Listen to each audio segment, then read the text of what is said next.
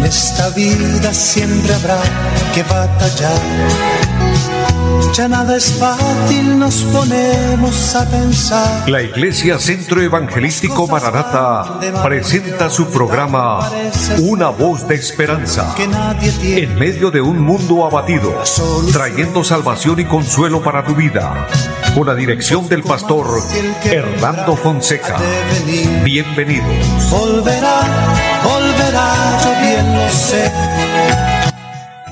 Muy buenas tardes a todos. Amables oyentes, es un gozo saludarles, darles la bienvenida, por supuesto, a este su programa, Una voz de esperanza. Es una bendición que Dios nos regale un nuevo día, una nueva oportunidad para disfrutar de su bendición, disfrutar de la vida y la salud, y en este momento disfrutar de un momento de un tiempo de bendición de la palabra del Señor.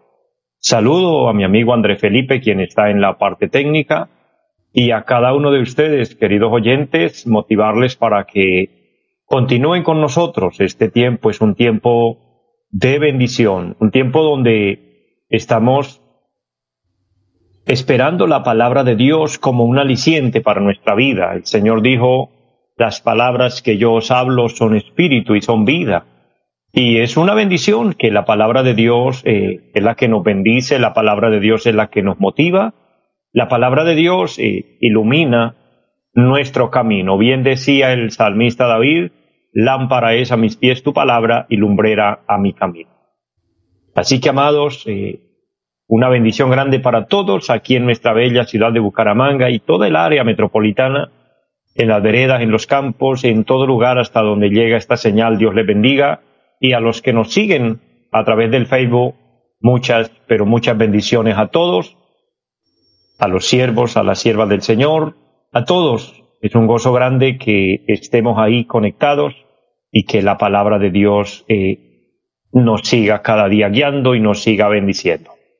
Vamos a orar a Dios, vamos a presentarnos delante de Él, implorando su favor, pidiendo su misericordia, la gracia y la misericordia del Señor el grande cada día con nosotros. Y dice la palabra de Dios el capítulo 1 de la carta del apóstol San Pablo a los Colosenses, versículo 12, con gozo dando gracias al Padre que nos hizo aptos para participar de la herencia de los santos en luz, el cual nos ha librado de la potestad de las tinieblas y trasladado al reino de su amado Hijo, en quien tenemos redención por su sangre, el perdón de pecados. Amén.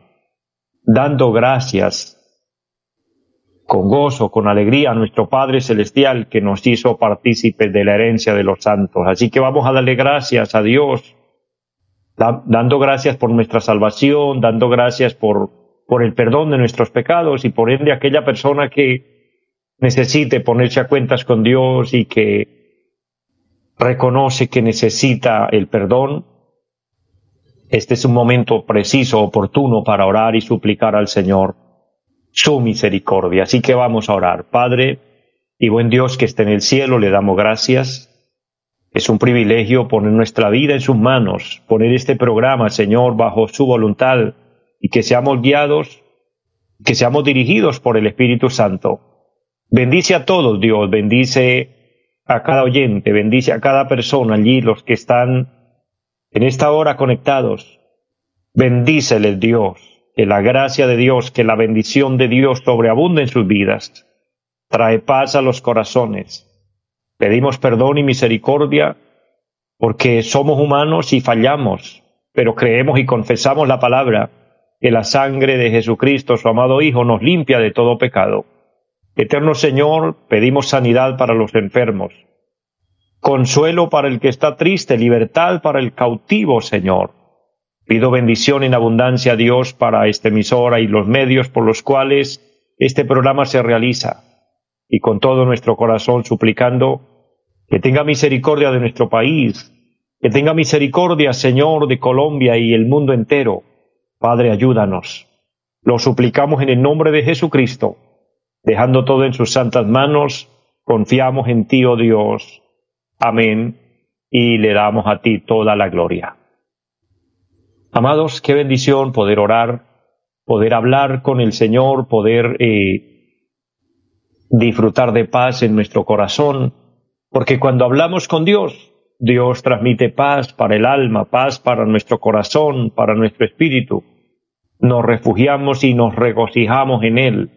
Y la palabra de Dios nos alimenta, la palabra de Dios eh, nos da la orientación necesaria para que podamos así tener una comunión con Dios. Amados, recordándoles nuestra dirección en pie de cuesta, estamos ubicados en la carrera séptima, número 371 del barrio Amaral. Tenemos allí eh, un programa especial en el cual estamos invitando. El día martes tenemos un culto de oración a las 7 de la noche. Nos reunimos allí para orar, para buscar del Señor la bendición. El día jueves, de igual forma, a las 7 de la noche, estamos allí con un culto de adoración, de alabanza al Señor y de enseñanza bíblica. Y los domingos, nueve y treinta de la mañana, culto para toda la familia y a las cinco de la tarde un precioso culto. Así que en el horario que usted pueda y desee, nos puede visitar. Hablo con los que lo pueden hacer aquí en el área, que les quede cerca, que se le facilite.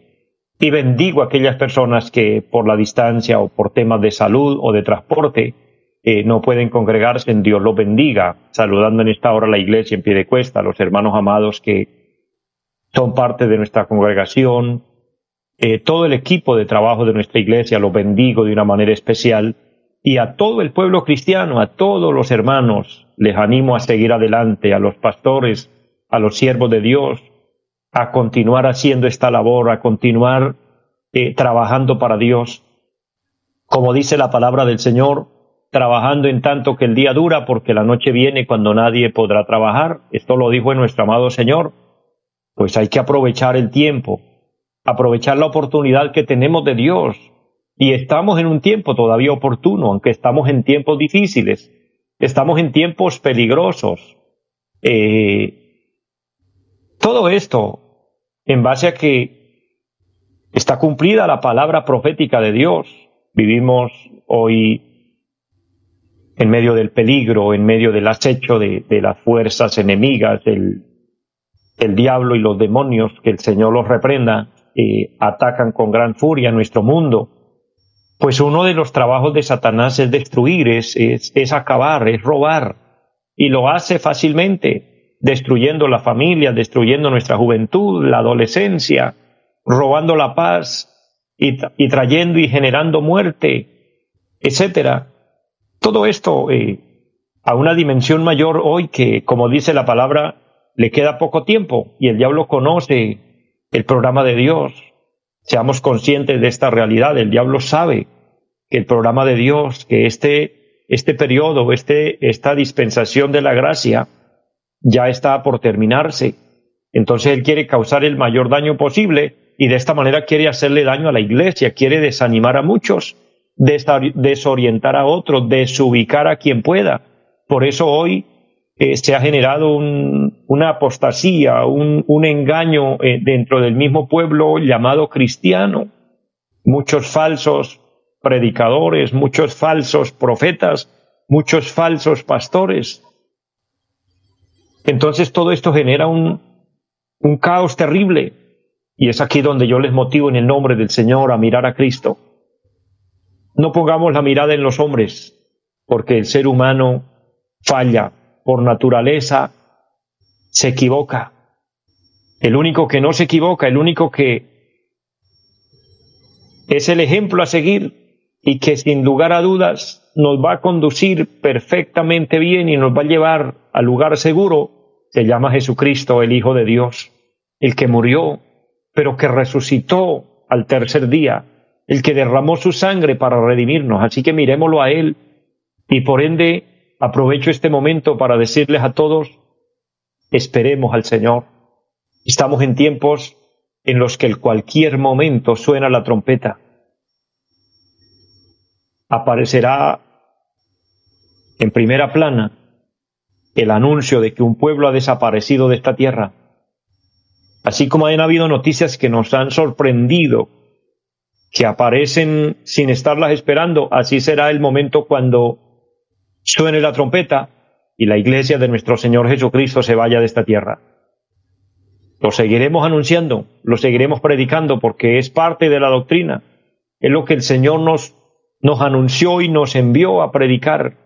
Entonces debemos concientizarnos de esta realidad, esperando ese momento glorioso, reconociendo que en este mundo estamos de paso, por A o por B, pero nos vamos a ir a la eternidad, porque la muerte nos puede sorprender en cualquier momento, o la trompeta puede sonar, y por lo mismo hay que estar listos, hay que estar preparados, pero ¿cómo lo estamos?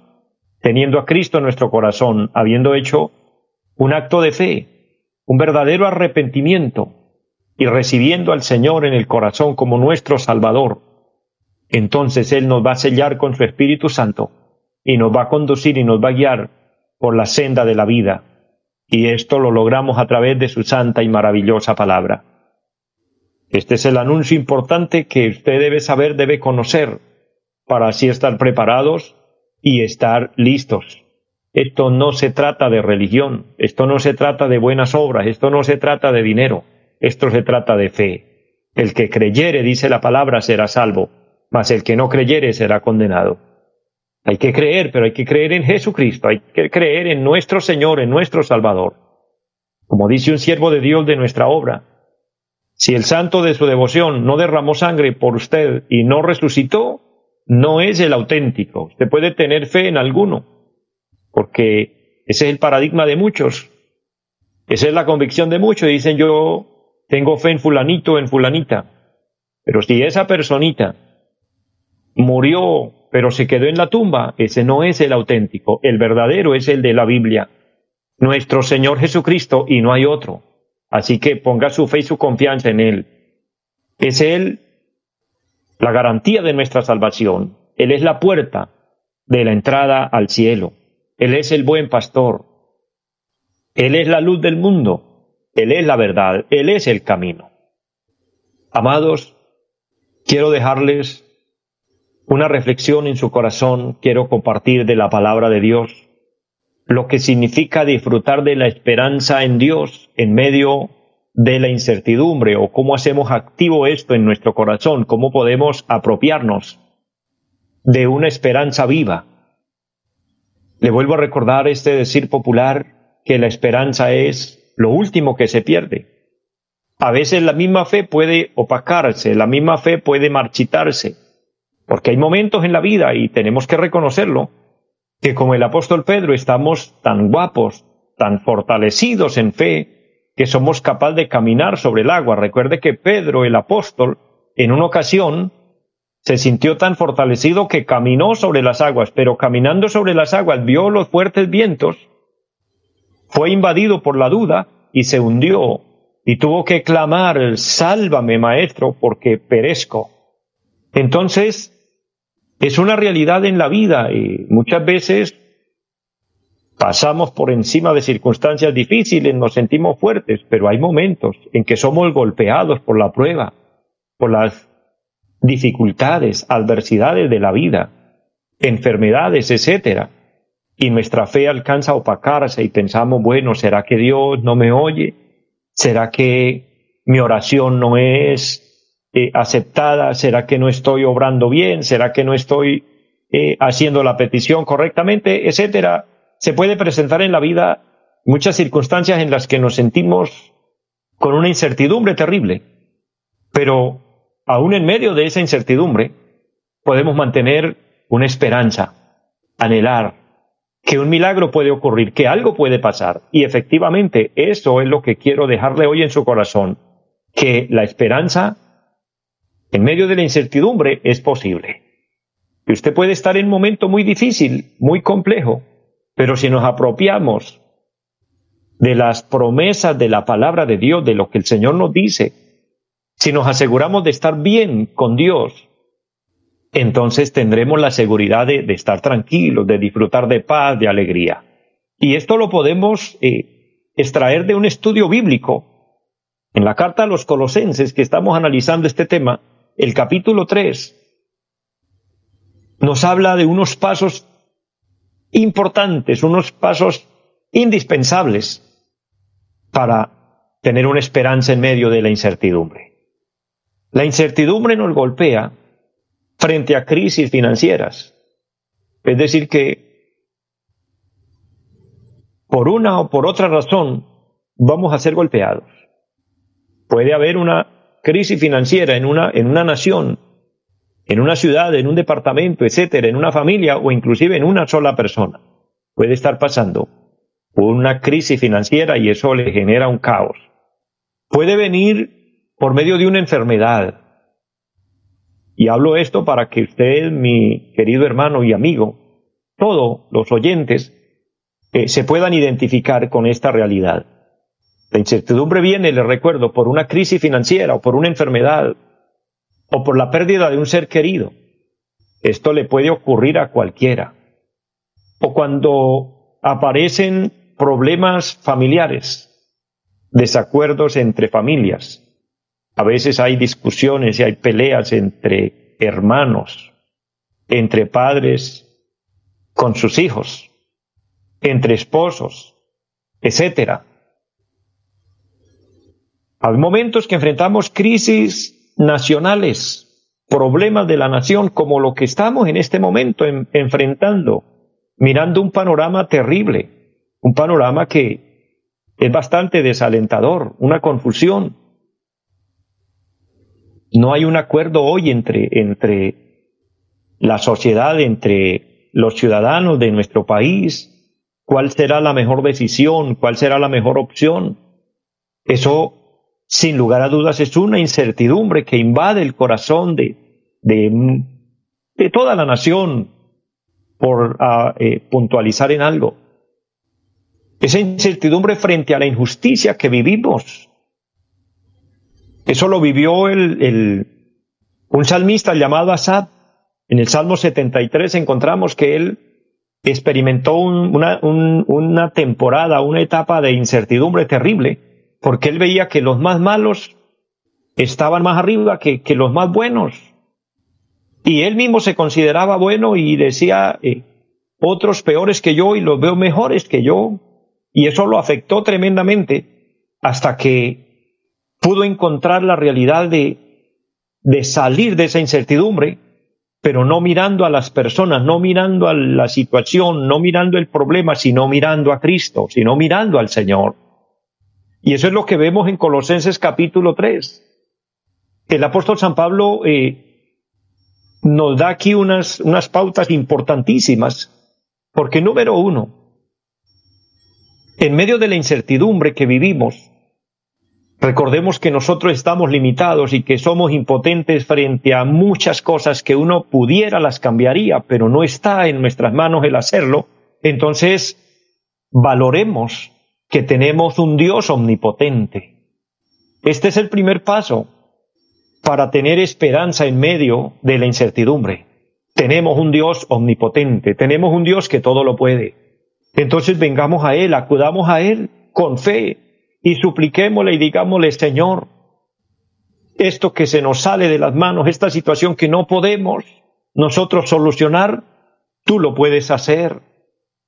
Y como Abraham intercedió por Sodoma y Gomorra cuando ésta estaba a punto de, ser destruida por el fuego de Dios, así nosotros podemos interceder por nuestra nación, podemos interceder por la situación por la que cada uno individualmente eh, esté pasando o por la ciudad, o por la familia, o personalmente.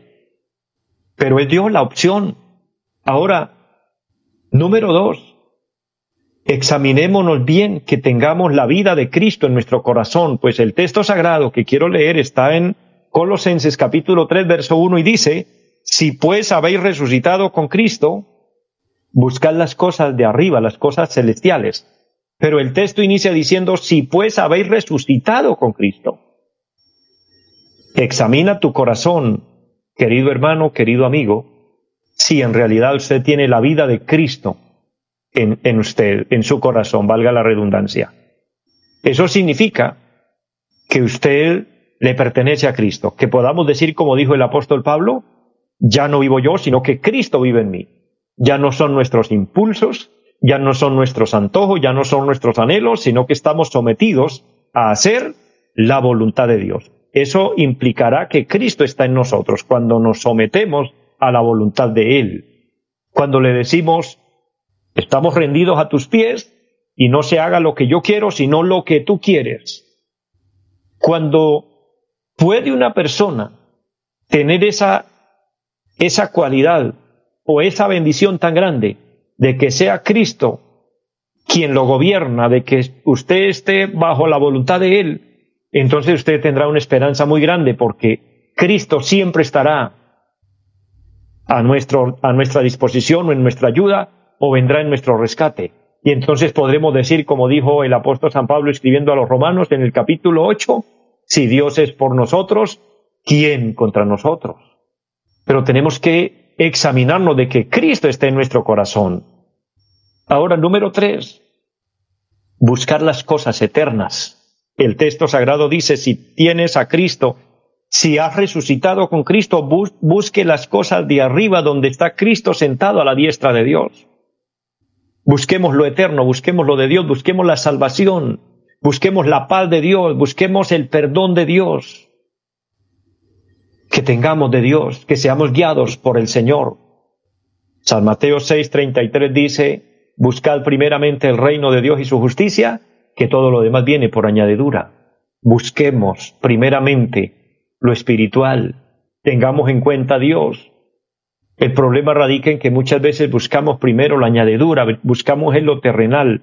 Entonces aquí dice la palabra en el versículo número dos, sigue hablando, poned la mira en las cosas de arriba, las cosas de Dios, no las cosas de aquí abajo, de la tierra.